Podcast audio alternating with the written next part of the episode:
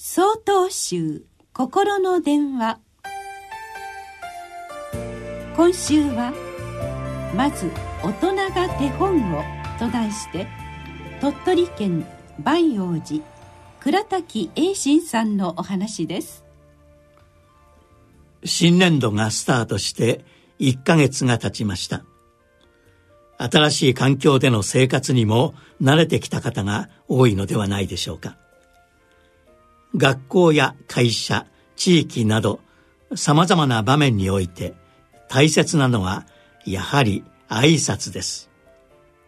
挨拶一つで相手に対する印象も随分変わってきます。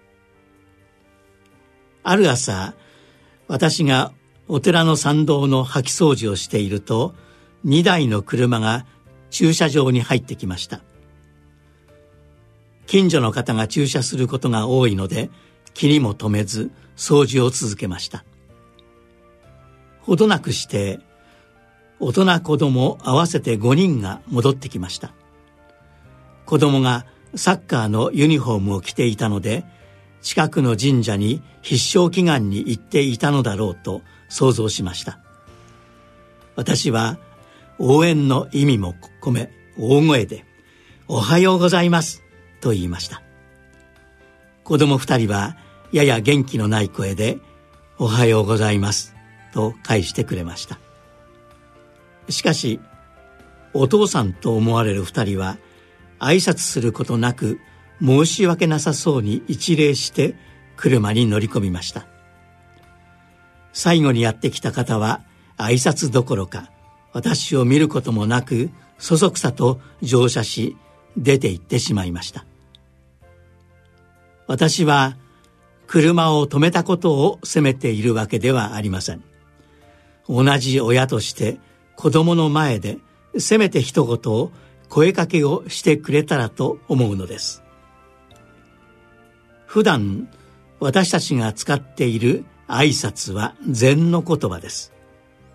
先輩僧侶が修行僧と問答を交わす中で仏法の悟りの度合いを知るというのが本来の意味です。